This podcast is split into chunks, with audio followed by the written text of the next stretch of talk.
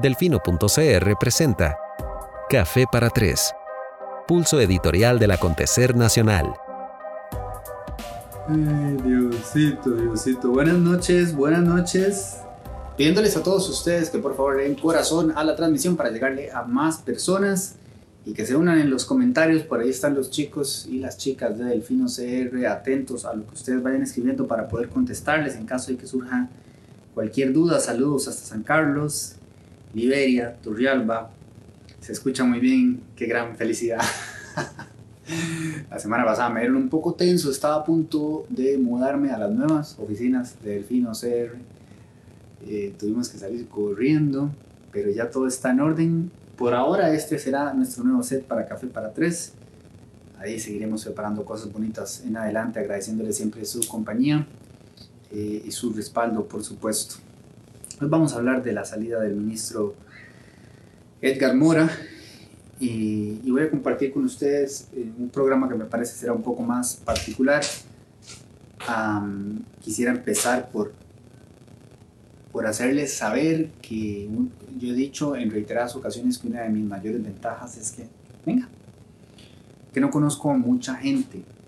Eh, puedo decirles con absoluta honestidad que a los únicos dos ministros que conozco personalmente es a, bueno, a don Edgar Mora, que ya no es ministro, y a doña Patricia Mora.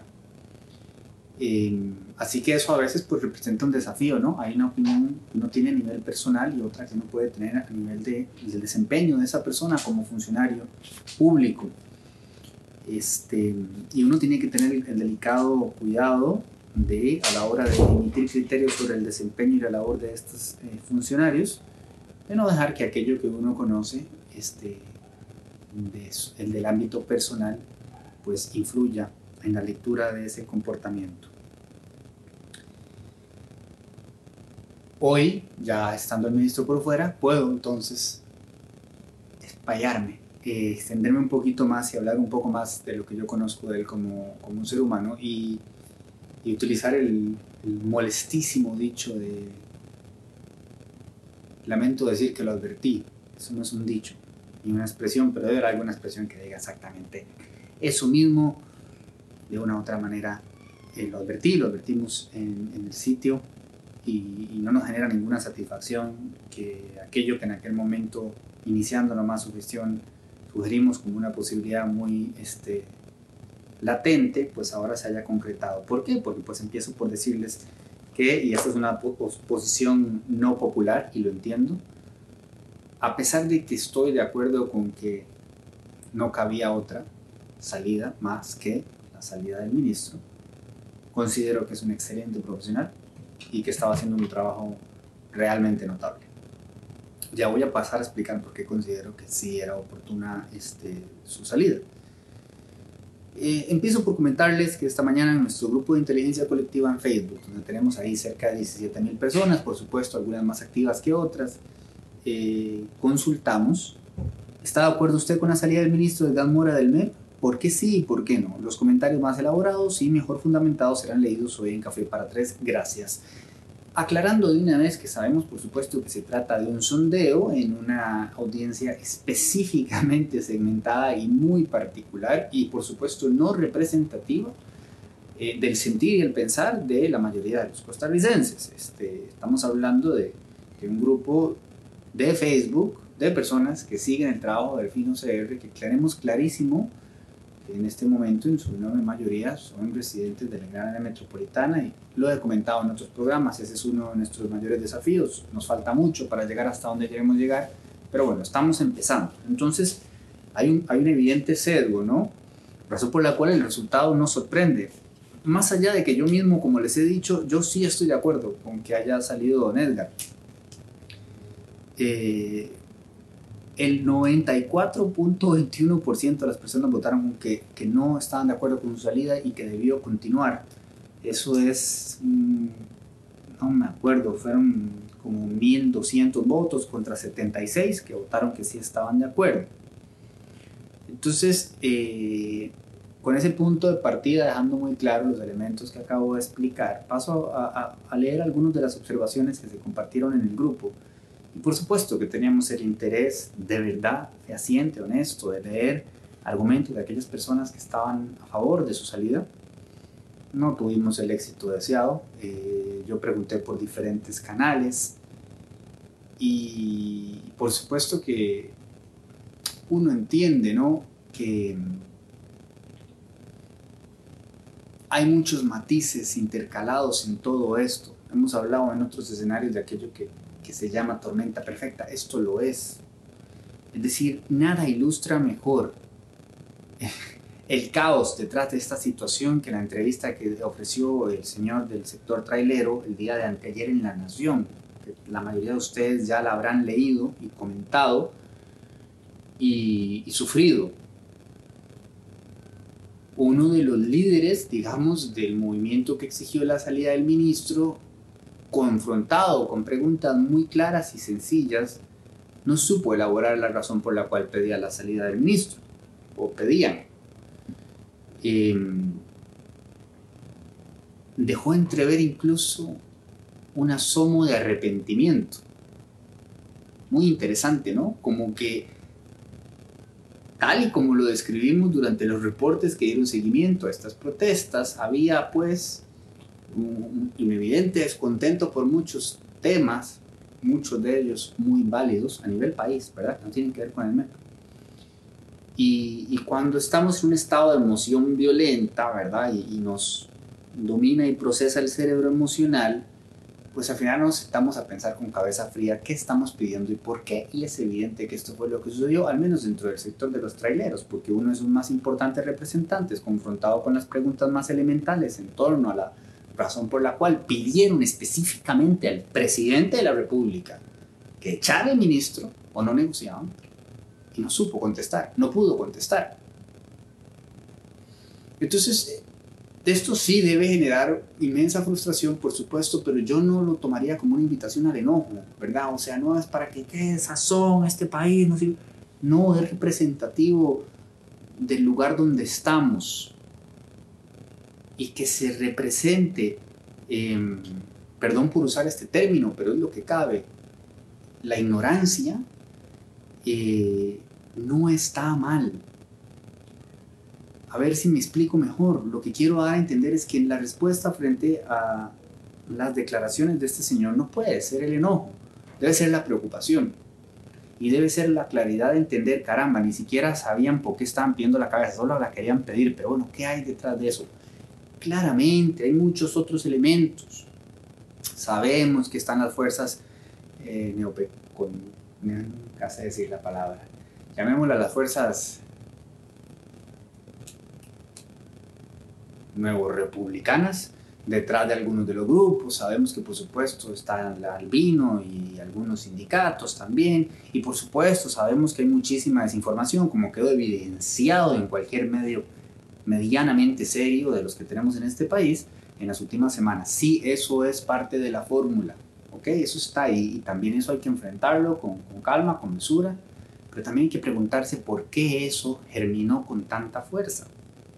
Y yo pienso que la entrevista es muy reveladora. Y no para enojarse con el Señor, sino para decir, caramba, estamos haciéndolo muy mal.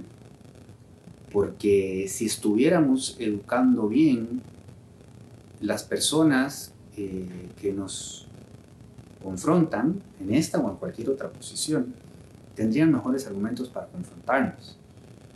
Solamente sentarse a reflexionar en torno al tema de los baños neutros es agobiante.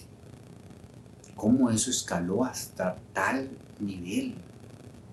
¿Y qué porcentaje de las personas que hicieron de esto un tema realmente entendían lo que se estaba proponiendo y además sugiriendo? Una lectora me dijo eh, que llevaban cierto grado de razón los neopecon... Ah, caramba, neopentacostales. Eh, con su reclamo, porque dentro del MEP sí había directrices en torno a las poblaciones eh, diversas sexualmente. Pues sí, hay un protocolo con algunas sugerencias de lo que se puede hacer en aras de evolucionar hacia una educación equitativa donde creo que en esto todos podemos estar de acuerdo, cada vez menos personas se vean discriminadas, acosadas, violentadas y agraviadas en razón de su orientación sexual o de cualquier otra particularidad que los convierta en una minoría. Pero nada de lo que hay en la documentación oficial habla de ninguna imposición, ni ningún protocolo a nivel país, ni mucho menos. Pero eso claramente no importó dentro de algunos sectores particularmente interesados en buscar rédito político y por supuesto económico, en el malestar genuino de muchos sectores de la población. Entonces eso no importó, tan es así que este señor que estuvo sentado con el presidente de la República y que nos hizo saber que él ha estado en esa situación en reiteradas ocasiones. O sea, eso es una maravilla, eso habla grandes cosas de Costa Rica ese, ese acceso, esa, esa, disposición del diálogo. No hablo de este presidente en particular, sino de todos los anteriores que se hayan sentado con este señor. Pero este señor que tiene esos accesos y esos privilegios, porque son privilegios, qué bendición de la democracia que permita esos espacios, estaba convencido de que se iba a izar la bandera gay en todas las escuelas de este país. ¿De dónde sacó eso? Ay, Dios santo, se están persiguiendo las gatas. Y la periodista, con una paciencia admirable una y otra vez, trataba de, de llegar al fondo de aquel razonamiento, de aquel conocimiento, sin éxito, porque no había cómo sustentarlo. Y en algún momento como que él le dio a entender que eran, eran los famosos de, de los sindicatos de Albino y luego ella le dijo, ah, bueno, fueron ellos los que le dijeron eso. No, no, yo no ponga palabras en mi boca. Se notaba en el Señor también, ¿verdad? Angustia. Yo creo que él ellos se terminaron dando cuenta de que de que sí fue una mala movida para la democracia y, eso también hay que saber rescatarlo. Eh, lo mismo que sucedió con el sector pesquero, o bueno, un sector del gremio que fueron a casa presidencial y luego se disculparon con el país y es del recibo la disculpa, pero también es de celebrar que reconozcan que es un error lo que hicieron. Y bueno, el sector trailero también se disculpó y yo sé que hay mucha gente indignada que dice, ahora sí piden perdón después de todo lo que hicieron. Por supuesto, todo lo que hicieron es reprochable y, de verdad tenemos que sentarnos a tener este diálogo. O sea, este mismo señor dice que las condiciones en las que él tenía previsto plantear la protesta eran otras, pero que siempre hay gente que quiere ir más allá. Ese más allá es el que sí tenemos que eh, animarnos como sociedad a delimitar. Nadie quiere censurar el derecho a protesta, el derecho a huelga, no, pero establezcamos ciertos límites. No puede estar una ambulancia con un niño de 8 años en condición crítica esperando pasar por un puente al que bloquearon con montañas de tierra y piedras. Nadie puede regresar a su casa orgulloso de eso. Entonces está bueno que haya reflexión, pero entonces también tiene que haber apertura, que establezcamos ciertos protocolos. Y eso es un poco lo que se está tratando de hacer en este momento, porque son años convulsos y evidentemente mucho del malestar que hay detrás de todo esto es depresivo y eso tenemos que entenderlo y por eso les hablaba de la tormenta perfecta. Muy bien. Hay por ahí una lista circulando de 27 puntos que se le atribuye a Emilio Bruce, que dice errores del ministro de Educación. No la voy a leer porque es extensa, pero es interesante. Y a mí me gustaría que hiciéramos un ejercicio e invito a autoridades del MED a que que se sientan involucradas en esta invitación. Sería bonito repasar esa lista punto por punto y determinar qué es cierto, qué no es cierto y qué implica cada uno de esos puntos. Porque todo lo compartimos y se viraliza y tal, y, bueno, siempre vamos a lo mismo. O sea, qué rico más bien, bueno, a partir de esta información, ok, este, que esto es verdad, qué no, y qué implica, y, y por dónde va. Es un poco como la lista que se le presentó al presidente de la República una cosa impresionante. Ayer él la contestó entregándose a la Iglesia Católica, ¿no? Eh, el verdadero poder. Eh, pero ahí fue punto por punto contestando una lista insensata, absolutamente insensata. Además, una lista inmensamente frustrante porque uno dice, después de que hicieron todo lo que hicieron, mínimo deben de tener claridad en cuáles son las exigencias, que yo creo que estamos en derecho todos los que estamos atrapados en medio del conflicto a solicitarle a ambas partes claridad si vas a protestar, exactamente por qué estás protestando, cuáles son tus exigencias, cuáles son tus solicitudes. Y aquello era un mamarracho con cosas que tenían que ver con la Asamblea Legislativa, cosas que tenían que ver con el Ejecutivo, cosas que no tenían que ver con nadie y cosas impensables e inexigibles, porque no es posible que hablen de una cosa que se llama ideología de género, que no existe y que se opongan a la ideología de género, y luego digan que hay que recetarle a todo Costa Rica eh, los valores cristianos. Valores que a mí además me parecen maravillosos, pero tan maravillosos como parezcan esos o los de, los de Mahoma o los de Buda o los de Chichen Itza o los de quien sea, no funciona así en una democracia. Uno no impone su ideología o su religión a los demás. Entonces, ¿cómo hacer ese segundo punto de condiciones entregadas al presidente de la República? Bueno, el presidente se tomó el trabajo de contestar los 18 puntos, el primero de los cuales, por supuesto, era la salida de Edgar Mora, que es otra cosa que yo decía en uno de los reportes. ¿Y luego qué? ¿Y luego qué? ¿Qué es exactamente lo que piensan que pasa? Esto estaba cargado de revanchismo, de, de sed de sangre, de lo vamos a sacar. Y, aprovecho para decirle a las diputadas que las primeras que se me vienen a la cabeza son Franji Nicolás y Ivona Acuña. Es una vergüenza, es una vergüenza su comportamiento y su politiquería, es una vergüenza. Hemos venido diciendo que debe caer el ministro. ¿Y ahora qué, señoras? ¿Ahora qué? Ya cayó el ministro de Educación. ¿Y ahora qué? ¿Cuál es exactamente el plan? Y luego aparece aquella otra el diputado de restauración, cuyo nombre se me escapa, con ese discurso, que es de sentarse a llorar, porque no hay otra forma de explicarlo. Y uno, así como ella tiene derecho a micrófono para decir cuánta cosa se le ocurra, qué hermoso país, donde yo también tengo derecho a contestarle y decirle, debería darle pena, señora. Mire, un sitio de Facebook que se llama La Giganta CR le ha montado a usted un video tan divertido tan divertido que yo, que suelo hacer llamados a la sensatez y al respeto, no pude evitar reírme porque la verdad es que usted se lo merece. Argumento tras argumento tras argumento totalmente derribado. Nada de lo que usted preparó en ese discurso inmensamente populista se sostiene. Entonces, bueno, ¿de cuál verdadera oposición hablan? ¿De, de cuál estamos con el pueblo hablan? Si ustedes están con el pueblo, ustedes quieren el progreso del país entero, que es lo que todos queremos.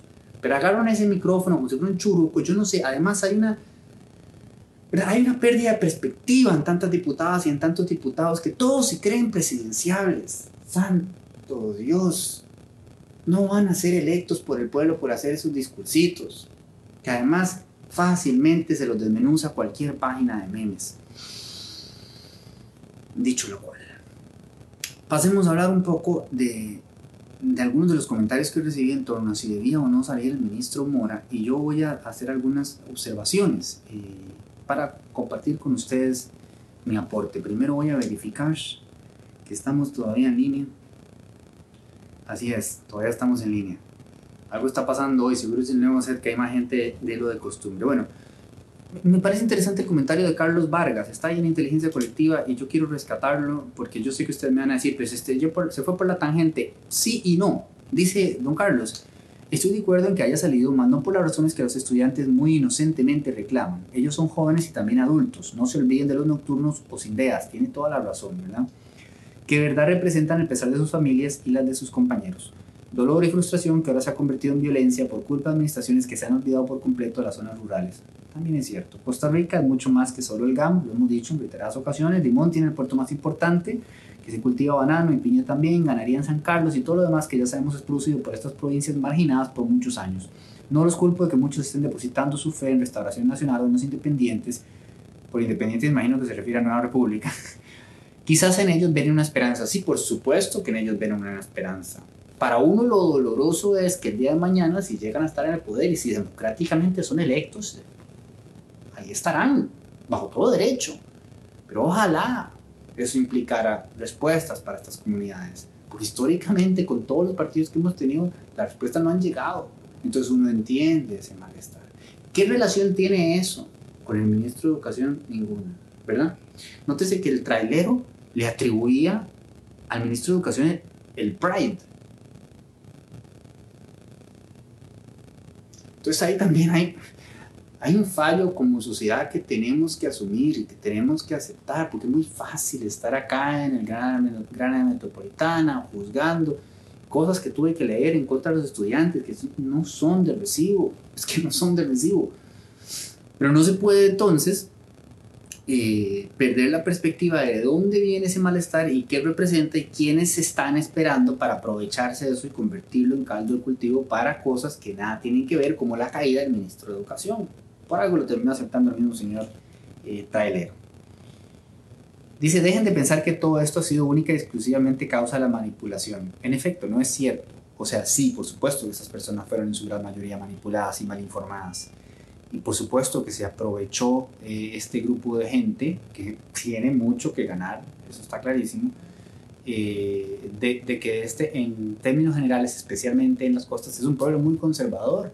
Entonces, sí, claro, se aprovecharon de eso, pero como nos dice aquí eh, don Carlos,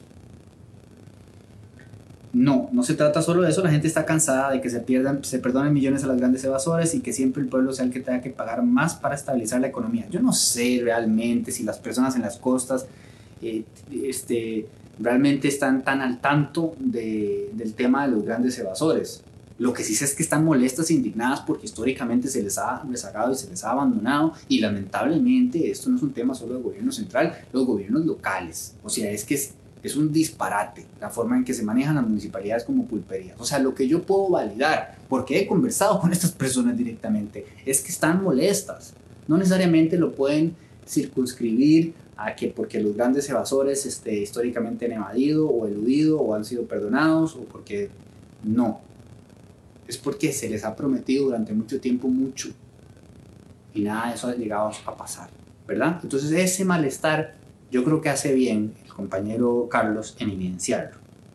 El propio Carlos dice, están bien todos los cambios que Edgar Mora hizo en materia de derechos y protección para los estudiantes que sufren de bullying, y excelente que se dé educación sexual, aplaudimos los baños neutros, que se aplique FARO de una forma correcta y no la carrera, bien que haya despedido a los que se fueron de viaje mientras hubo huelga, y bien que haya abierto procesos para investigar irregularidades en escuela.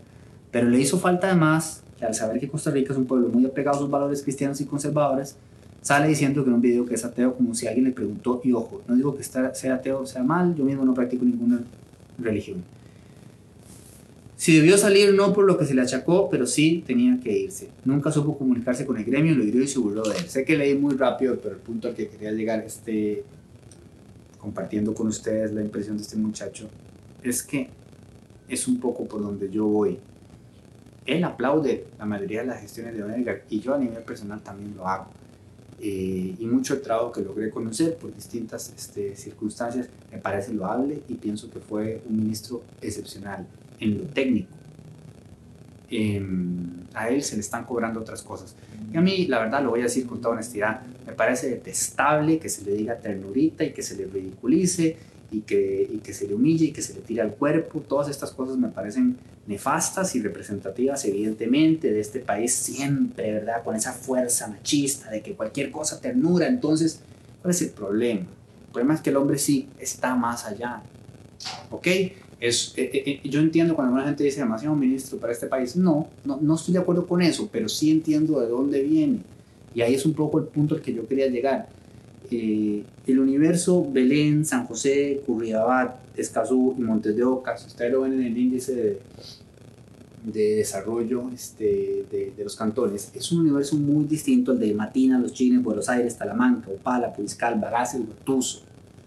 Edgar puede ser muy Belén y muy Curriabat, pero el puesto de ministro de Educación es para todo el país.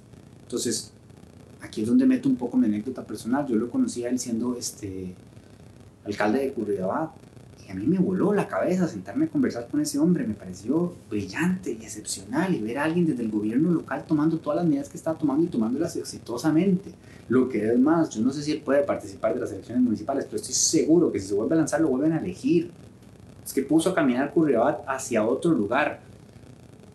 Y con todo esto que les estoy contando, que me parecía un hombre brillante, sensible, inteligente, de avanzada, admirable, todo el respeto del mundo me hizo sentir todos los intercambios que tuve con él durante aquel tiempo, a, razón de las conversaciones que yo estaba haciendo como editor de la revista Su Casa, en otro tema, urbanismo, ciudad, arte, diseño, etc. Em,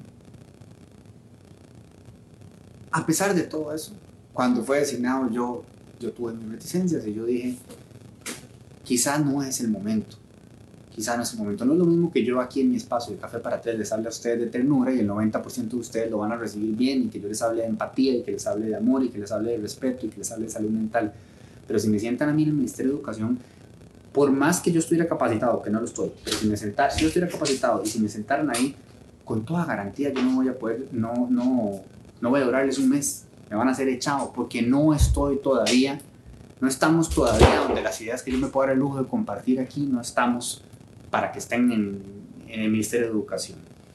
Eh, sé que alguna, alguna gente se me va a cagar por decir esto, empezando por Luis Madrigal, que si no estamos listos ahora, ¿cuándo vamos a estar listos?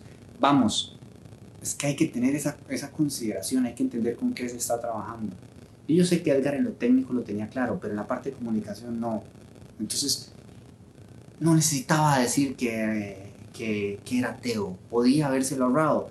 Y acá me remito al, al editorial que escribí. Eh, bueno, qué dicha, imagínense ustedes que tengo que loguearme en mi propio sitio para poder leerlo. Porque la editorial es parte de nuestro contenido este, de más. Aprovecho este espacio comercial para invitarlos a suscribirse a Delfino Más. Estamos en crisis, la casa está en llamas, necesitamos tanta gente como podamos, dándonos la mano, suscribiéndose, disfrutando de todo el contenido especial y adicional que tenemos para ustedes, que realmente vale la pena. Vean la entrevista de Trills de esta semana sobre el Teatro Nacional, es maravillosa. Sigan el trabajo de Luis Madrigal en barra de prensa, es excepcional. Y a la vez, no solo disfrutan de ese contenido, sino que nos permiten seguir adelante, nos permiten subsistir porque eh, no nos están cerrando los números. Bueno, yo escribía, esto fue después, esto fue en mayo, imagínense, el 13 de mayo, Dios mío, la primera semana Edgar ya, este, ya se metió en problemas. Y yo fui un poco optimista y escribí lo siguiente.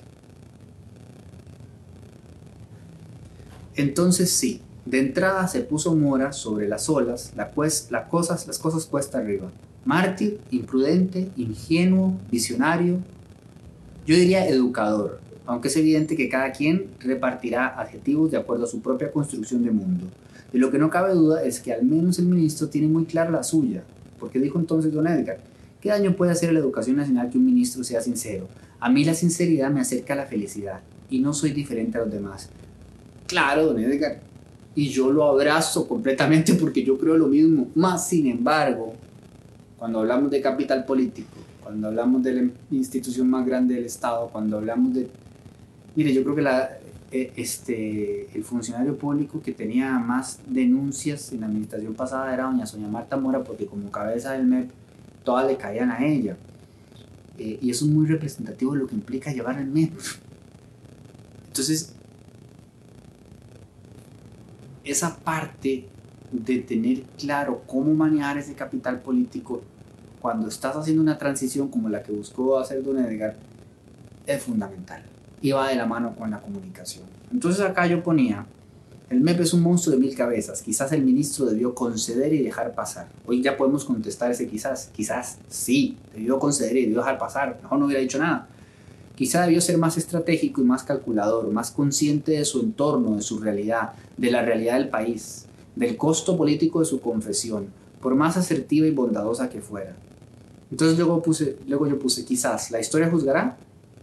Tal vez no haga falta. Ahí fui optimista y dije, tal vez podamos aliviar emociones y aterrizar pensamientos para entender que lo que realmente hay que rescatar del mensaje del ministro no es si es o no creyente, sino lo que hay detrás de la aclaración una oferta y una solicitud de respeto para crecer en conjunto procurando el bien común. ¿Cómo podríamos resistirnos a eso? Esa y no otra es la foto grande. Esa y no otra es la esencia de la educación. Entender que incluso cuando somos diferentes podemos y debemos ir juntos. Creo de corazón que eso es lo que piensa una Mora. Más sin embargo, el tiempo probado que me equivoqué aquí, que fui demasiado optimista, que quise tratar de ilustrar esa foto grande y decirle, no importa si es ateo o no, o no es ateo, lo que importa es el mensaje que hay detrás, la forma en que él lo explica, la visión que él tenía. Eso no importó.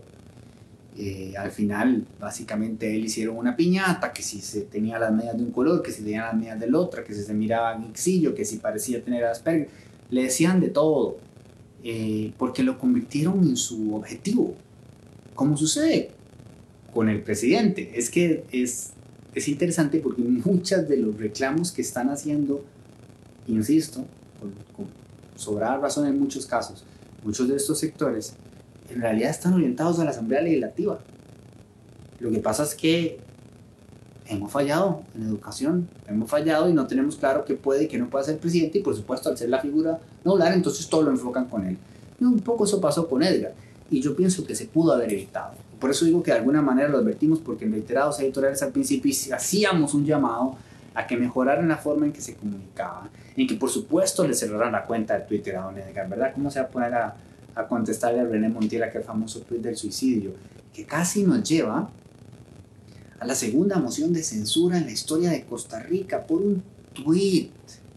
Es que tenemos que entender de qué está hecho el cardumen de la Asamblea Legislativa. Yo rescato una pequeña cantidad de diputados y diputadas pero el resto están ahí para figurar y para hacer escándalo y para premiar la insensatez. Si la única moción de censura que había en este país fue para Juan Diego Castro, cuando apareció con un tremendo contingente de caballos y la fuerza pública a rodear el Congreso. Ese es el precedente que hay. Y el único, porque yo creo que a nadie se le ocurrió hacer algo así. Y de pronto le iban a hacer una moción de censura por un tuit cuyo eh, grueso eh, digamos, la base, la sustancia de ese, de ese texto era una reflexión filosófica. Obvio, no debió tuitearlo, obvio, pero eso no da para una moción de censura. Y más, sin embargo, estuvo a, punto de recibirla. Y este lunes pasado, cuando renunció, estaba solo horas de que se votara una nueva moción de censura, porque el Congreso iba a ir a hacer el papel, porque eso es lo que vienen haciendo sistemáticamente. Entonces, aprovechando el malestar ciudadano, ver una oportunidad de figurar, de ser noticia y de, que el pueblo sienta que están con el pueblo, cuando no están con el pueblo, porque no están resolviendo ni están vigilando. Muchos de ellos, hay excepciones. Entonces, le iban a votar la moción de censura a don Edgar Mora.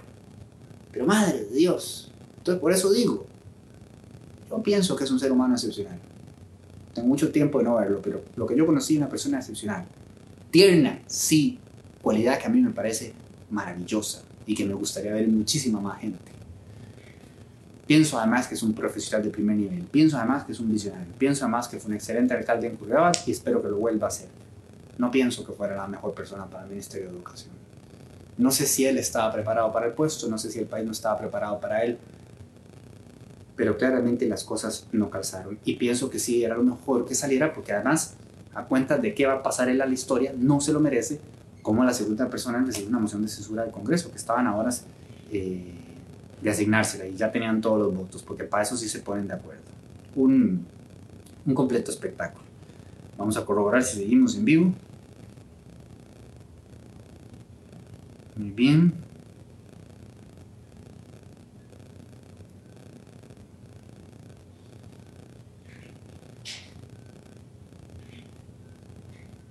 Voy a ver dos comentarios más.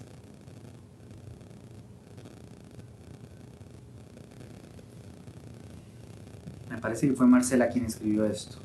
Si no es Marcela, me disculpa la persona autora de este texto.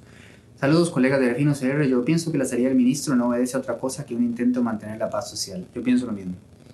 En un país de mayoría conservadora, menos desde el punto de vista moral, era obvio que un ministro que defendiera las minorías sexuales iba a caer mal. Sí, bueno, a ver, Doña Sonia Marta también las defendía. Y yo creo que cualquier persona que entre al Ministerio de Educación las defendería ya en el siglo XXI. Es un poco la famosa aquella frase de esa serie Time is a Beach, o sea, cómo, este, cómo comunicas y, y, saber leer el momento y saber leer los tiempos, algo como los baños de nosotros se salió de control. Yo pienso realmente que acá, y, lo hemos reiterado en otras ocasiones, hubo serios problemas de comunicación, sé que se trabaja con muy pocos recursos, pero estas cosas se pueden planear mejor y, las pruebas FARO es, es, un, es un gran ejemplo de, de, cómo hemos fallado en comunicación.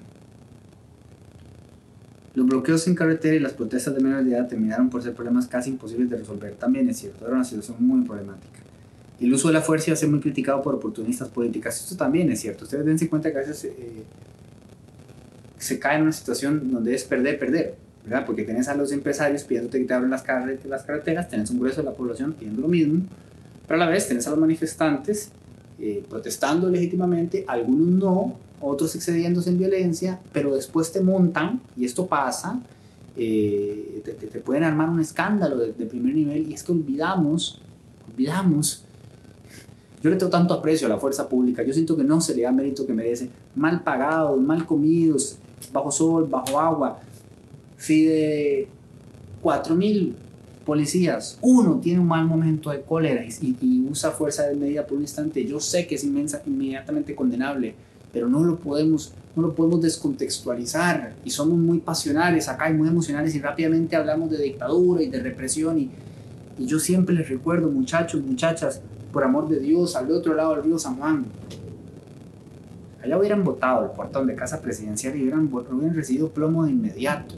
Entonces, nadie puede estar más en contra de la violencia que yo. Créanme. Y un buen día les hablo bastante extenso por qué y mis propias experiencias con la violencia. Pero tampoco considero que porque un muchacho de estos, en un momento de emoción violenta y exaltación y de, miedo, porque también ellos están poniendo su integridad, de repente empuja a alguien, entonces lo graban y entonces se hace una cosa viral y entonces más malestar y más violencia. Es una situación muy complicada, eso es lo que estoy tratando de ilustrar. Entonces, en medio de eso que tenés así, esperando el chispazo, esperando el chispazo para una tragedia, no tenés mucho rango de maniobra. Y por eso es que coincido con esta persona que dice que yo pienso que la salida del ministro no ser otra cosa que un intento de mantener la paz social. El uso de la fuerza iba a ser muy criticado por los políticas. Si bien pienso que a Mora le hizo falta mucha malicia, bastante, puesto que poner un baño neutro en las escuelas era algo innecesario que solo iba a causar polémica. Lo de los drones debió haberse hecho en secreto. Bueno, esto no lo, no lo comparto, lo de los drones no, no debió haberse hecho en secreto, los drones eran necesarios, lo que tendría que haberse era... Eh, tendría que haberse comunicado bien. O sea, ¿qué tal Agustín Laje en Argentina? Irresponsable, ojalá a alguien le pasara esto, irresponsable, patán, pachuco, venís a este país a cobrarle a Fabricio Alvarado para dar tus charlas, ¿verdad? Te volvés a Argentina bien pagado, bien feliz, ¿verdad? Manipulando gente y, malversando la verdad. Bueno, eso hiciste, irresponsable y pachuco. Eh, bueno, para nada, cuando se te ocurre tirar en un tweet con cientos de miles de personas que el Ministerio de Educación Pública en Costa Rica está comprando drones para vigilar a los estudiantes. Vergüenza debería darte, Agustín, vergüenza. Bueno, ya, es que mejor ni me pongo a pensar en ese individuo. Eh, pero los drones eran necesarios y eran una apuesta para mejorar la educación. Lo que pasa es que no se comunicó bien para que se iban a utilizar. Entonces pues, se presta para que parezca un baboso de estos a decir semejante cosa. Le faltó ser más cauto con sus opiniones, por supuesto, y no, no solo a Edgar, siempre lo hemos dicho, la asesoría en comunicación es fundamental, ¿verdad? ¿Qué se dice? ¿Qué no se dice? ¿Cuándo se dice? La foto grande, ¿qué importa más? Uno siempre es lo último. Se está haciendo un trabajo y de verdad que el trabajo que está haciendo Edgar, en serio se lo digo, es realmente notable. Pero él es, él es así, él es inocente, él es transparente, él es tierno, él es, él es bondadoso, él es, él es tal cual ustedes lo ven ahí. Y ahí yo siento que lo desampararon un poco, que lo mandaron a comerse una bronca imposible, donde le faltó un poquito de malicia. Que yo les digo con, también con, con toda honestidad que doña Sonia Marta Mora es una excelente persona, un excelente ser humano, una mujer muy, muy dulce, pero tenía bagaje, tenía experiencia, tenía colmillo. nomás entrando al gobierno recibió una huelga terrible, fue ella misma a resolverla, sentarse con quien había que sentarse. Esa gestión, ese músculo político, me parece que Don Edgar no lo tenía y, que se lo cobraron y que no lo iban a dejar en paz. Nótese cómo lo del editorial, yo lo escribí en mayo del año pasado diciendo, bueno, caramba, ojalá no hubiera dicho que era ateo. Y ahí está, desde ahí los medios empezaron el circo y los diputados empezaron el circo y siguieron y siguieron y siguieron y siguieron y de repente el hombre responsable del IVA y del Pride. Eso es lo que pasa cuando premiamos a la insensatez y cuando le damos micrófonos a los irresponsables. Y vuelvo a pensar en Agustín Laje. Cierro con el de, con el de Marcela, este sí es de Marcela, que dice... Preguntas, ¿por qué motivo considera usted prudente la salida de Edgar Mora? Confieso que ya empiezo mal, porque no creo que su salida haya sido prudente, sino precipitada. Cayó su cabeza y qué? Como bien decías en tu reporte, pasó lo mismo como cuando cayeron los portones. ¿Y ahora qué? Me pregunto si lo que realmente le habrán cobrado es por ser el hombre que cree en la ternura. Verás, lo sigo hace rato, de cerca empecé viendo el reportaje que le hizo el Fino CR y entrevistas que dio en otros medios, así como su TEDx Pura Vida 2019. Algo que apunté cuando le preguntaron cuál espera que sea su legado y él dijo, quiero que la educación sea tierna y que tenga que ver con el amor y la disposición que todos tenemos con colaborar. Demasiado para nuestra sociedad machista, por algo le dijeron ternurita. Yo coincido con, con Marcela. Y vean, yo creo fervientemente, estoy absolutamente convencido que la visión de Edgar es la visión que necesitamos para sanar no solamente para, para, mejorar nuestra, no solamente para mejorar nuestra educación, sino para sanar como especie. Es que todos, toda esa agresividad, toda esa violencia, toda esa necesidad de, ¿verdad? de vernos así y decirnos todo lo que nos decimos, viene de las carencias en la formación básica, educación afectiva, educación emocional, por supuesto, educación sexual.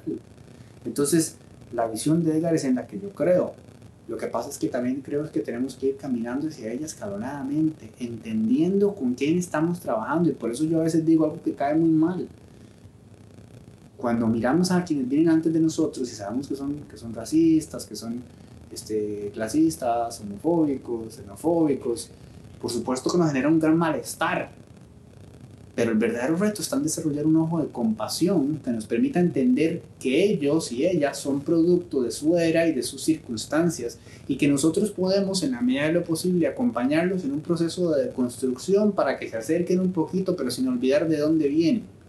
Entonces por eso la confrontación no puede ser tan violenta. Tiene que ser un proceso acompañado y de transición y de sanación y eso toma tiempo. Evidentemente no se puede hacer en cuatro años, mucho menos cuando hay tantas carencias y tantas necesidades que definitivamente también hay que integrar y estratégicamente abordar y atender. Su prioridad fue la humanización de la educación porque él cree que el sistema actual anda buscando a quién castigar en vez de brindar ayuda. Yo coincido con eso. Para el MEP, pensar que las escuelas funcionan como una red interconectada entre sí, por Dios, eso sería pedir demasiado, porque cada uno le interesa competir con el otro y jamás servir apuntar a su meta, que la mejor escuela es la más cercana porque todas son igual de buenas. Eso, fue, eso también lo dijo Edgar y es, lo comparto completamente.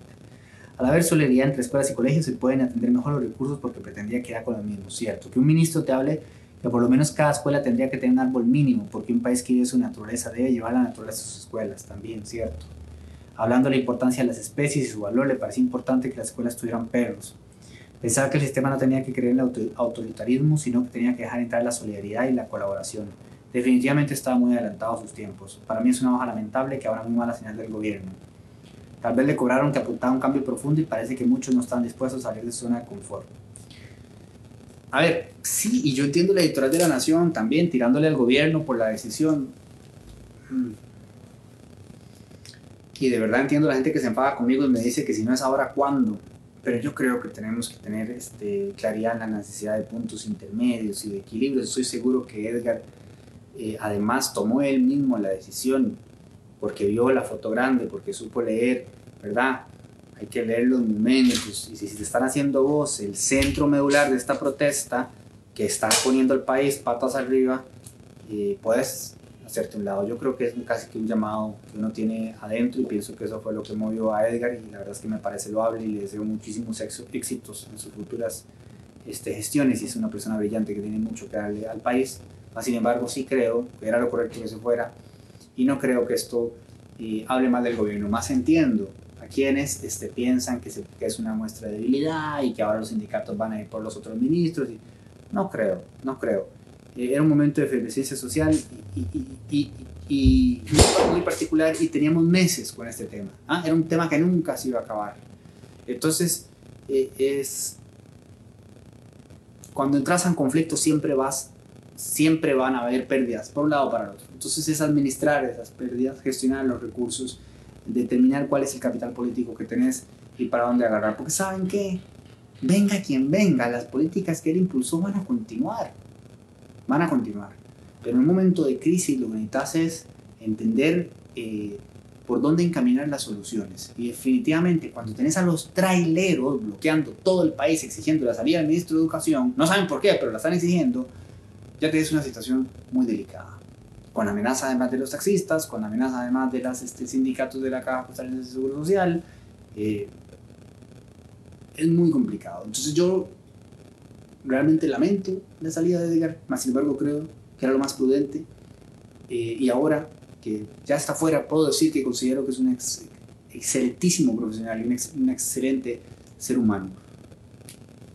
Mas no quisiera que hiciéramos de esto un tema de martirizar a Edgar y enojarse con la gente que pidió su salida, porque no es personal, a pesar de que lo pareciera, ¿verdad? Porque lo personalizaron, no es personal, viene de otro lugar, ese es un lugar que es responsabilidad de todos.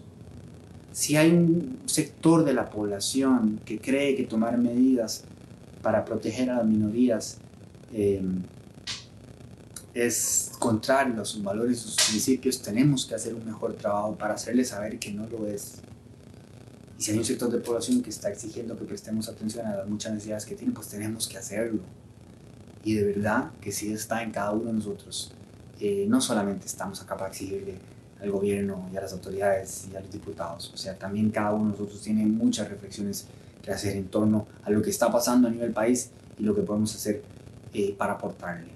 Desde nuestro eh, pequeño, desde nuestra pequeña trinchera, Andrea, Sebastián, Trilce, Luis y yo, más el resto del equipo que nos ayuda en diseño, programación y video, Cristian, Felipe, Daniel. Hacemos tanto como podemos con lo que tenemos.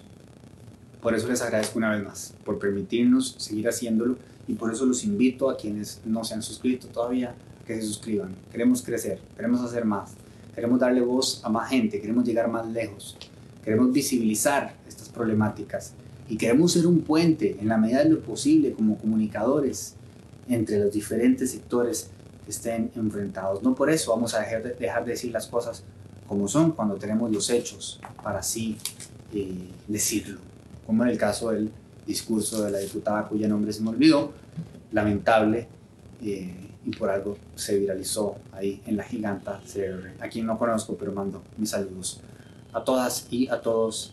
Les envío un fuertísimo abrazo, les agradezco por su compañía. Así que fue un programa eh, extenso el día de hoy. Es un tema que, que me llega mucho, el tema de la educación. Y nada, espero que estén muy bien. Nos vemos el próximo jueves a las 8 de la noche. Y ya nos vamos a ir a poner a trabajar en el reporte de mañana.